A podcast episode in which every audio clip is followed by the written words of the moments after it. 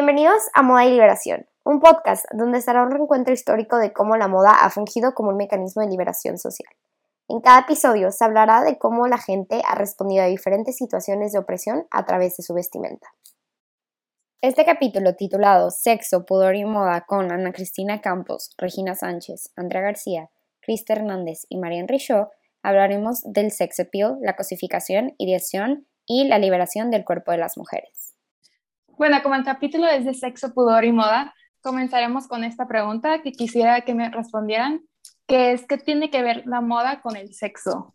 De lo que hemos aprendido en, en estas clases, eh, ha sido que la moda es un medio para que las personas puedan conectar sus pasiones inorgánicas a las orgánicas o que puedan aterrizar este deseo sexual a la tierra. Bueno, ¿y tú cómo crees que se ven esto en algún ejemplo o sí, o sea, esta relación de la moda y el sexo, cómo podemos verla en la sociedad o qué ejemplos tú darías? Pues podemos ver esta relación del sexo y la moda en, los, en la época del rock con el rey del rock Elvis Presley y cómo su porte y su vestuario este vestuario tan brilloso y el antónimo completo de lo que estaba usando en esos tiempos, que eran los sacos sobrios negros, como de estos, estos trajes que usaba él, que eran de escote muy pronunciado y donde se salía el, pecho, el, el pelo del pecho. Este, podemos ver aquí esta pasión que le ponía en sus conciertos hacía que las mujeres estuvieran muy atraídas a él y más que nada por esa intimidad que él, que él expresaba en, en sus movimientos, en la manera en la que se arreglaba. Y pues creo que ese es un claro ejemplo. Y también tenemos de ejemplo Marilyn Monroe en, el caso de los hombres. Marilyn Monroe fue un, un, sex icon por mucho tiempo y todavía lo sigue siendo. Y pues ella se caracterizaba porque ella era súper, súper femenina. Tenía este, este porte curviado, pero era muy coqueta de una manera muy juvenil, muy fresca pues esta no era la persona que era ella, en realidad era un, un, personaje que tuvo que tomar por sus actuaciones en Hollywood, pero podemos ver estas dos personas como claros ejemplos de lo que, de la conexión que tiene el sexo y el sex appeal y este atractivo sexual con la moda. Y estos personajes, estos sex icons tan importantes, ¿cómo afectan a, a la sociedad, a los demás? ¿Cómo vemos que tienen un impacto? Sí, de hecho, en esta época del rock and roll es cuando empezamos a ver la sexualización de, la, de los adolescentes. O sea, la adolescencia se empieza a crear, digo, se empieza a hacer como un tema muy importante en la sociedad. Algo que antes no pasaba mucho, pero la adolescencia se vuelve este tema gigante y ahora es donde todos quieren ser jóvenes, porque empiezan a ver estas diferenciaciones en la moda juvenil y en la moda adulta aquí es donde podemos ver todo esto. Y sí, empieza esta, este personaje que juega Marilyn Monroe, muy inocente, pues sí contribuye de cierto, de cierto modo a que las, las, personas jóvenes sean sexualizadas. Incluso le llegó a, afectarle emocionalmente, ¿no? Sí, este, este personaje que tuvo le afectó mucho en su vida eh, personal, con esta idea de los estos ideales que creó este personaje, estos ideales femeninos que ni ella pudo alcanzar. ¿Y tú cómo crees que entran los fetiches en esta relación de moda con el sexo? Pues como sabemos, los objetos también pueden tener esta atracción, podemos sentir esta atracción sexual a los objetos. Y aquí lo que pasa es que estos objetos con este alto valor sexual que nosotros como sociedad les atribuimos, como por ejemplo el látex. El látex es un objeto muy brilloso que agarra las curvas y crea este efecto y es lo que hace es lo que hace que sea atractivo sexualmente porque crea esta dimensión increíble y no solo es para para un hombre o una mujer, o sea, es en ambos casos, pero el que hace este protagonismo es el, es el material. El fetichismo no solo es con objetos, también es con, con partes del cuerpo, con sentimientos. Por ejemplo, en, en la película del hilo fantasma, el protagonista tiene un fetiche sobre la muerte y, y esto es algo que le afecta en su vida diaria porque pues ya es como un problema más psicológico y hay fetiches más leves que sería como usar la ropa interior de una mujer, usar la ropa interior de un hombre, no sé, el encaje en ciertas prendas de vestir. También está el juego de roles donde vemos estos fetiches y son inocentes hasta el momento donde afectan tu vida diaria o afectan la vida de otras personas. Bueno, en resumen, la moda es extremadamente importante en el fetichismo porque esta es la que le da a los objetos esta connotación sexual. Y sin esta connotación sexual no existiría este medio para llegar a estos deseos sexuales que tenemos por medio de las, de las cosas tangibles. Esta sexualización, tienes completamente cierto todo, pero la verdad es que es algo nuevo, más o menos nuevo. Llevamos unos años viendo esta sexualización de la mujer y del hombre, más de la mujer, pero como vemos a la mujer tras la moda, antes era mucho más modesto y mucho más conservador.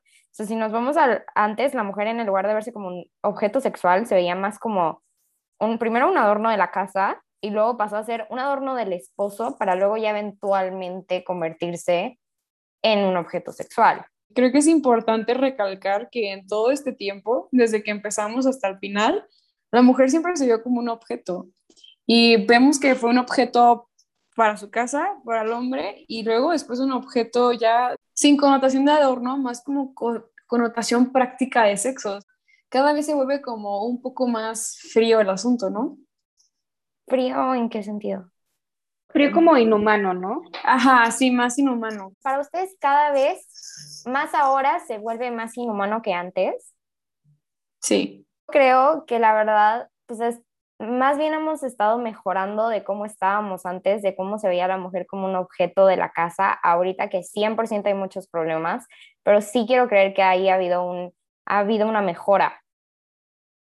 Como en, en el siglo XIX, la mujer literalmente, y lo vemos perfectamente con este término que nace después de la revolución industrial, que es el true woman, que se refería justamente a estas mujeres que eran modestas, sumisas, religiosas, y más que nada perfectas. Era lo que se buscaba en una mujer. Y algo muy interesante se encontré esta revista, se llama Gothis Lady Book. Y más que nada, pues eran consejos de casa, cómo ser la perfecta esposa y cosas por el estilo. Pero hay una ilustración de esta true woman, de cómo se tiene que ver. Y es una mujer pálida, con mejillas rojas, pequeños labios, manos y pies, y una cintura súper marcada que vemos pues por justamente los corsets que se utilizaban. Y yo creo que el mejor ejemplo, bueno, aparte de estas cinturas de vispas que tenían los corsets y lo que sea, es a través de la crinolina, que es esta falda súper amplia que se ponía en la parte de abajo del vestido y estaba hecha de estos aros como de metal. Y era una moda, de verdad, se hace muy popular en 1860, pero era increíblemente ridícula, incómoda, inútil. Te limitaba cañón los movimientos de las mujeres, o sea, no te podías sentar bien. Y bueno, les tengo también una historia, una tragedia más que nada, la verdad, es que el 8 de diciembre de 1863, en Santiago, Chile, se junta muchísima, muchísima gente en la iglesia para celebrar algo, no sé bien qué. Y bueno, pues está de moda esta crinolina, es súper común y empieza un incendio. Entonces, estas crinolinas son, oigan, extremadamente flamables. Entonces el incendio, muchísimas mujeres que están atrapadas dentro de su propia ropa se, quedan, se queman vivas y todavía peor, quedan, atrapan a la gente porque se quedan en las salidas y atrapan a la gente y más gente se, se muere porque estas mujeres no se pueden mover. Entonces, esta moda literalmente es una jaula que nada más limitaba ya las pocas cosas que las mujeres podían hacer. Y nada más les quedaba esta idea de verse perfectas y salir con sus esposos para que fueran admiradas, pero pues fuera de eso no pueden hacer mucho. Fue muy Esa historia estuvo trágica.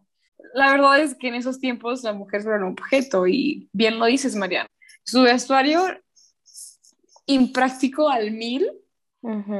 Entonces, ¿qué más les quedaba? Que Además de que, pues ya sabemos que las mujeres no eran vestidas por sí mismas, o sea, los que dictaban esas cosas eran, pues ya sabemos que los hombres. Sí, exactamente. Quien patentó la crinolina era un hombre. Y lo vemos también después, ok, ya terminamos con el siglo XIX y el siglo XX, empieza igual, ¿no? O sea, con estos vestidos que adornados al todo con encajes, mangas voluminosos, súper dramáticos.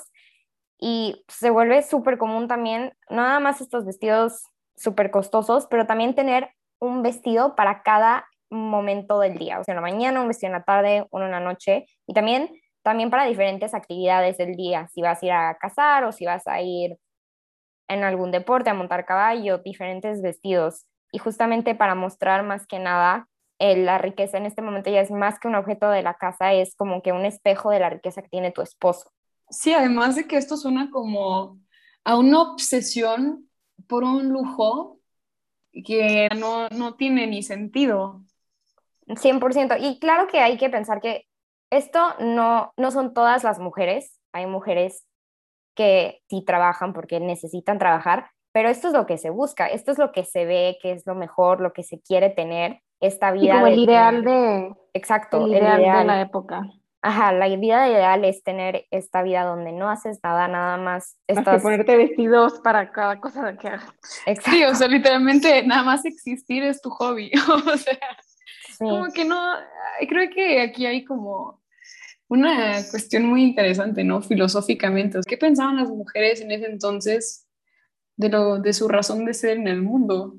Justamente hablando de eso, llega la guerra y los vestidos, la moda cambia porque ya no es de verte bonita, es de lo práctico, después de todo esto horrible que haya pasado.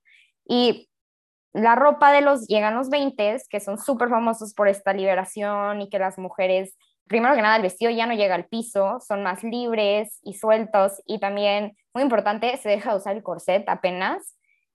Y hasta las mujeres tratan de esconder su gusto, ya no quieren, quieren más bien tener esta estética varonil. Entonces empieza a ver, y también justamente pues es cuando se está luchando por el voto, entonces se empiezan a, yo creo que cuestionar que por qué nos estamos vistiendo así. Y hay este cambio muy radical en la forma de, en la moda. Sí, además de que creo que la guerra, o sea, decirle adiós a los hombres, hizo que las mujeres se dieran cuenta de su valor, ¿no? Como que liberarse de esta represión varonil y esta como, este continuo obedecimiento que teníamos que seguir de los hombres hace que digamos, bueno, ¿y nosotras? Nosotras valemos algo, ¿no? Sí, exactamente. Y bueno, también llega este, este personaje muy importante que justamente ayuda durante esta época, que también es feminista y todo, que es Coco Chanel, que busca estos diseños más cómodos para las mujeres y también propone el uso de pantalones, que se me hace súper importante e impresionante que por fin llegamos a los pantalones, que pasamos de dejar el corset hasta dejar el vestido por completo y empezar a usar pantalones. Sí, además de que Coco es esa primera mujer que nos empieza a vestir a nosotros a las mujeres y creo que por eso empieza a ver esta moda más práctica para nosotras.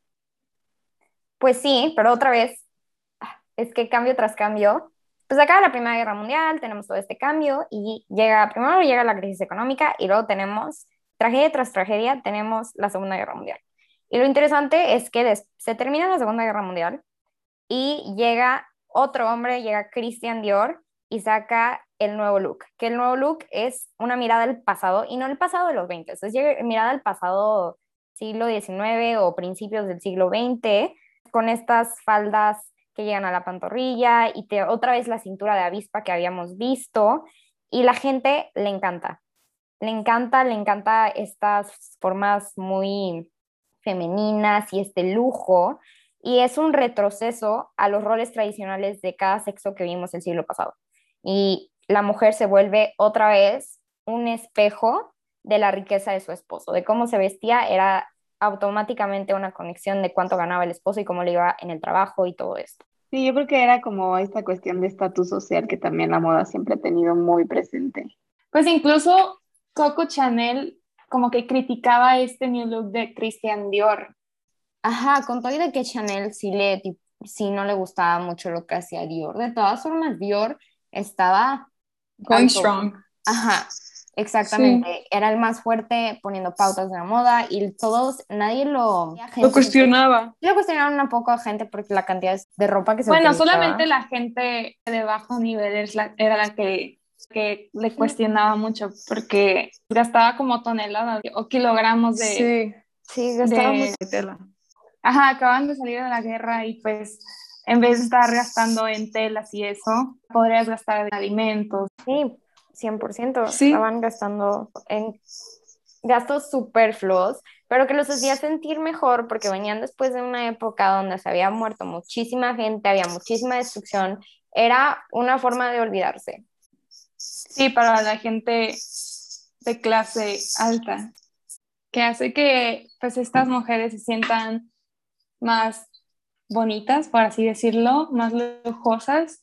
Querían verse después de la guerra, ya que querían volver a este estilo más femenino como las faldas largas. Pues es que como todos sabemos, la guerra es algo muy destructivo, entonces deshizo los últimos 10 años que habían pasado y volvieron a regresar a reconstruir desde ese tiempo. Entonces yo creo, bueno, así es como yo lo veo, ¿no? Hubo esta deconstrucción y luego empezaron a reconstruir otra vez desde ciertos años atrás, que no regresaron a ser los mismos. Sí, exactamente, y pues les tomó, se empieza a ver otra vez esta liberación sexual y específicamente sexual para las mujeres hasta los 50, 60. Y aquí es cuando llegamos a la parte tuya, Andrea, como empezaste de los iconos, de estos iconos sexuales, Marilyn Monroe, todos estos personajes que ya los empezamos a ver en los 60 o sea, se volvieron a tardar. Tal vez sin la guerra hubiera empezado mucho más antes, pero pues por eso llegamos, regresamos un poquito y luego ya otra vez empezamos a avanzar. Es donde empieza a entrar esta, esta muñeca famosísima, pues la Barbie, que lo vemos como un objeto de sexualización y estas Barbies se las dan desde muy chiquitas a las niñas y pues ven estos estándares de la mujer como que la mujer flaquita, con curvas, súper delgadita. Y desde chicas tenemos esa mentalidad de tener ese aspecto y también vemos desde muy pronto ese mensaje, el aspecto es lo más importante. También al igual a los, los chicos también reciben estos, este mensaje sobre ellas. Sí, sí, sí, y vamos desarrollando como una, una idea súper irreal de lo que es una mujer. Y los niños también van desarrollando una idea errónea de lo que es una mujer. Y esto, pues sí se debe a la Barbie, porque también ha sido criticada mucho, complementando lo que dices, Regina, por su cuerpo Playboy, o sea, su cuerpo de, conejita Playboy, que fue altamente criticado cuando salió. Y pues hasta la fecha ha sido criticado. Y pues sí hemos visto algunos cambios por medio de la empresa que crea las Barbies, pero pues sí, es un, es un, es una, es un objeto medio controversial, aunque también creo que en sus tiempos la Barbie fue como ese, fue como esa esperanza para las niñas, quitando el aspecto físico de la Barbie, más que nada en el juego de las niñas que ahora podían soñar en ser otra cosa que no fuera una mamá, porque la Barbie tuvo estas múltiples vidas de doctora, veterinaria, y todas las podemos ver, y la Barbie sigue fuerte hoy en día, y creo que, creo que la intención detrás de la muñeca es muy interesante. Exacto, la verdad yo creo que justo la Barbie es un buen ejemplo de cómo la moda siempre ha sido un reflejo de nuestros pensamientos colectivos como sociedad, y en este caso también cómo sirve como un mecanismo para perpetuar y seguir perpetuando los, los roles de género. Siempre hemos tenido estos ideales para cada sexo, tanto masculino como femenino, y por eso yo creo que también se han formado ciertas normativas que seguir para cada uno, ¿no? Marian, tú también nos contabas de la crinolina y el new look, que finalmente no fueron más que herramientas para acentuar el ideal de las mujeres en esa época. Además, yo creo que la moda no solo se vive en prendas o en estatus social o económico. Andrea también nos contaba toda esta connotación sexual que puede tener. Y tristemente las partes del cuerpo también forman parte de tendencias que refuerzan, refuerzan estas ideologías que oprimen a la mujer. Por ejemplo, y siguiendo con el tema de la posguerra con el New Look, los vestidos de noche no tenían hombros, justo querían realzar esta delicadeza y fragilidad que se creía y que debían de tener las mujeres. Y en el día no podían mostrarlos porque entonces daba otra connotación de atrevida o incluso una connotación más sexual. Es algo muy interesante lo que dices, Chris, porque creo que estas connotaciones de delicadeza que tú dijiste como ejemplo han cambiado a lo largo de, del tiempo de la moda. O sea, en, en, en épocas anteriores, vemos como la delicadeza se ve en, en, lo modesto, en estar toda cubrida y cosas así. Pero ahora, en estos tiempos, sabes que tú hablas del New Look y la posguerra, se ve como, este, como enseñar los hombros y estas cosas diferentes. Sí, y bueno, ya para cambiar un poco de tema, ahora yo quiero poner sobre la mesa el rol vital que han y tienen los medios para difundir estos ideales de feminidad y masculinidad para que también sean más fáciles de replicar como sociedad. Y bueno, hay unas estadísticas bastante perturbadoras. Dicen que para empezar, en los medios ni siquiera hay la suficiente representación femenina y también, bueno, estas estadísticas dicen que la industria del entretenimiento aparece aproximadamente un personaje femenino por cada tres masculinos. Y esto es sumamente cuestionable porque es bien sabido que las mujeres somos más de la mitad de la población mundial. Y bueno, además fuera del entretenimiento y en los medios en general, en las noticias, la radio, etcétera, tampoco hay suficiente representación de mujeres. Y lo más decepcionante es que la poca representación que hay es normalmente muy incierta, en el sentido de que es poco probable que las mujeres aparezcan con papeles de médicos, de juezas, o cualquier otro cargo profesional o directivo. Hay otro dato también medio, medio fuerte que dice que menos de una cuarta parte de los profesionales que aparecen en la pantalla son mujeres y que menos de una tercera parte de los personajes con diálogos son mujeres. O sea, ok, esta poca representación que hay, pues muy chafa, por así decirlo. Además de que está, está ligada a, a esto que vemos de la moda y como pues las mujeres siguen siendo reprimidas por los hombres, ¿no? Sí, justo es como este refuerzo de estos pensamientos que se tienen como sociedad o se tenían. Y me recuerda mucho, pues este, otra vez regresamos al, al ejemplo de Marilyn Monroe, de, ok, sí hay esta representación femenina, pero es muy poca y esto es lo que sale de representación o sea, era un personaje, como lo dijiste, Andrea, ni siquiera ella podía vivir al modelo o este personaje que creó.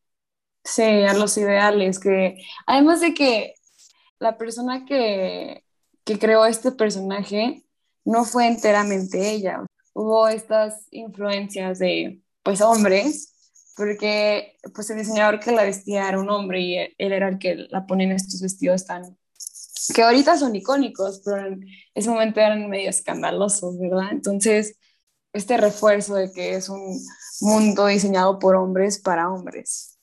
Sí, Marilyn Monroe es, es como este ejemplo de que a las jóvenes normalmente se les muestra con una actitud más sexualizada en comparación a los hombres. Estos personajes normalmente los ponen, muestran más piel que los masculinos y sus, sus características corporales son más exageradas que a lo mejor que en un hombre. Y con esto podemos concluir tristemente que las niñas se sienten menos valiosas cuanto más televisión ven, mientras que los hombres pues toman opiniones más sexistas.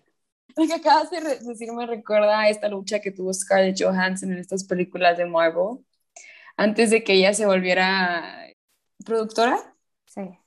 Sí, no me acordaba si era directora o productora, pero sí.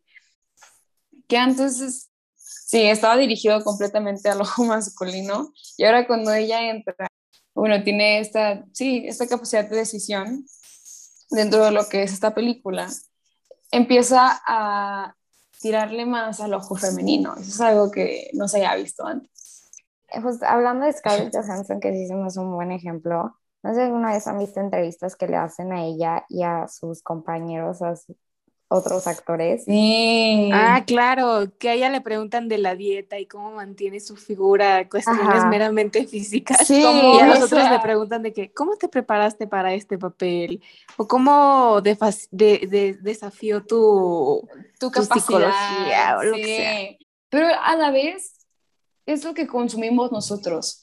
O sea, y, y es curioso porque por alguna razón, como que nosotros tuvimos esta idea, o bueno, nos dieron esta idea de que teníamos que preocuparnos demasiado por nuestro físico y veíamos a estas actrices y decíamos de que, wow, de que quiero ser como ella y por eso estas preguntas son como que creo que por eso esas preguntas siguen en pie, porque es lo que nosotros consumimos. Sí, también en uno de los artículos que encontré eh, venían otras cifras que decía que una niña puede empezarse a ver desde la perspectiva masculina desde los seis años. Algo súper perturbador. Seis años. Ajá, o sea, y finalmente, pues sí, han sido los hombres quienes han dictado la moda y estos y se han encargado de seguir reforzando estas tendencias. Tampoco podemos negar que no ha habido mujeres que han hecho algo también para que se vean desde otra perspectiva, ¿no? Sí, pero es que cuando alguien es reprimido no podemos culparlo. Tiene que haber esta como salida de este mindset que, o bueno, sí, esta manera de pensar que ya nos inculcaron. Y es ahí donde entran las, las mujeres revolucionarias. Y creo que esta representación de las mujeres revolucionarias es muy importante para las niñas. Y también, justo como tú decías, o sea, creo que también ya es más parte de nosotros como consumidores exigirnos y ser más conscientes de lo que vemos. A lo mejor no podemos cambiar la forma en la que se están haciendo los medios todavía, pero sí podemos ser conscientes en lo que vemos y la manera en la que lo recibimos. Sí, pues es una lucha constante con uno mismo como consumidor y con el medio que nos está dando lo que no queremos. Ajá, también de hecho hay un test que se me hace muy interesante, que es el test de, de Bechdel, que es de un cómic. Te ayuda a distinguir la brecha de género en los medios que consumes. Ah. Y son como tres reglas que tienes que seguir. Bueno, la primera es de al menos aparecen dos personajes femeninos. Ok. Y bueno, si esa se cumple, la segunda es tienen que mantener una conversación, que es lo que habíamos dicho, que a veces las mujeres están presentes, pero ni siquiera tienen diálogos. Y la tercera es, que la conversación no tiene que referirse sobre un hombre, ¿no? Ajá, exacto. ¡Wow! Eso está súper interesante. Nunca, nunca había pensado en las conversaciones que tienen las mujeres en pantalla. Sí, te digo, siento que va mucho de la mano como esta responsabilidad de consumidor. Para sí, claro. Sí. Y dices, ok, a lo mejor no voy a dejar de ver la serie que me gusta porque por algo me gusta, pero mínimo ya estás consciente de que algo ahí no está bien. Sí, ya no te abren como que los ojos. Yo creo que de este tema de los medios podemos concluir que, ok, siguen perpetuando estos roles de género y la moda también sirve como un mecanismo para hacerlo, pero nosotros como consumidores tenemos esta responsabilidad de ser conscientes y críticos al momento de que compramos algo o vemos algo, en este caso de los medios, y también ser muy conscientes la perspectiva con lo que los vemos. Sí, justo, o sea, la sociedad se tiene que ir concientizando y bueno, es que pues sí se han roto varias barreras al pasar de los años, porque sí hemos logrado quitar algunos parámetros que estábamos muy acostumbrados, que era esta rutina de sumisión y también tener un estigma de lo que tenía que hacer una mujer o cómo comportarse y lo que dices de también las modas y su forma de vestir. Yo creo que la inconformidad te, te hace moverte a, pues sí, a otra era, que las personas piensen diferente y no estar impuestas a estos estereotipos ni márgenes sociales, porque esto te embauca en muchas obligaciones, entre comillas, que pues no, no estás obligada, valga la redundancia, de que, ay, tienes que cuidar a, tu hijo o tienes que vestirte de tal manera para que te vean decente o cosas así. Pues esto te retiraba de la libertad de expresión y también de tus propias decisiones. Y pues creo que esto se fue adaptando posturas más liberales. Eh, también durante el siglo XX se dio esta revolución femenina que hoy también nos rige. A finales del siglo XX pues empieza la liberación sexual de la mujer. Se empieza con la píldora anticonceptiva en los 90. También empiezan a luchar por otros derechos y entre ellos cabe la forma de vestir de las mujeres que representaba cada prenda, como lo que hablamos de los fetiches, todo eso y pues dando el símbolo de ser mujer y ya, o sea, no necesariamente tener una insinuación sexual o tampoco permisiva de, de que quien sea pueda hacer lo que quiera, nada más por cómo te vistes. Eso está padre porque ya no hay tantos roles de género tampoco en la ropa, o sea, no te pueden decir que es de mujer, que es de hombre, eh, si te pones pantalones es porque eres hombre u otra cosa. Poco a poco pues se van erradicando esto como tabús en el mundo y también se ha abierto un mundo de posibilidades que no se enfocan en qué puedes vestir, o sea, se enfocan en qué quieres vestir. Y bueno, pues la sociedad se sigue adaptando a este cambio y falta muchísimo camino para, para lograr algo siquiera equitativo, pero igual las mujeres han buscado crearse este lugar y siento que también es para no retroceder, o sea, seguir avanzando en esta libertad eh, sin tener el miedo de ser víctima de algún tipo de acoso o violencia, o sea, se va abriendo una era nueva para, como dices, concientizar la sociedad que se había perjudicado a través de muchísimos años, pero ahorita tenemos que enfocarnos más en cómo mejorar el mundo actual, incluyendo el de la moda. Pues hemos estado avanzando como mujeres en esta lucha Creo que algo que podemos recalcar es que aunque nuestra lucha ha sido lenta, ha ido un poco despacio, pues sí estamos llegando a lugares.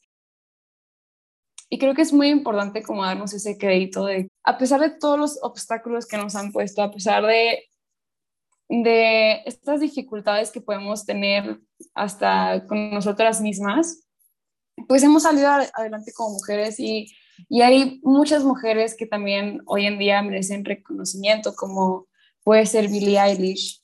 Exacto, creo que a mí me encanta Billie Eilish como este cambio de imagen que tuvo recientemente, que primero siempre usaba como baggy clothes y pues este como estilo de moda sin género que también Cristian nos estaba diciendo que ahorita ya no está tan definido como antes, pero luego de la nada sale con estos vestidos de Alessandro Michel de Gucci y Alexander McQueen, que tiene este mensaje, bueno, busca difundir este mensaje de, ok, yo como mujer me puedo sexualizar y puedo ponerme estas prendas de látex, lo que sea, pero pues eso no le da el derecho a los demás de hacerlo y eso no significa que mi música sea menos buena o que, sí, o sea, que sea menos valiosa porque finalmente pues el cuerpo es algo solo externo y no tiene nada que ver con el talento ni con el intelecto de una mujer.